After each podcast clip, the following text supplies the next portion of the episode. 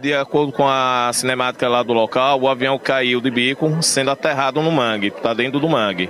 A gente conseguiu virar uma parte do avião e conseguiu resgatar esses três corpos. Então a gente está esperando uma informação da assessoria da imprensa, alguém, alguém que possa nos confirmar a quantidade de pessoas nesse avião. Já que a informação que a gente tem do grupamento GTA aqui de Aracaju é que esse avião suporta três passageiros e um piloto.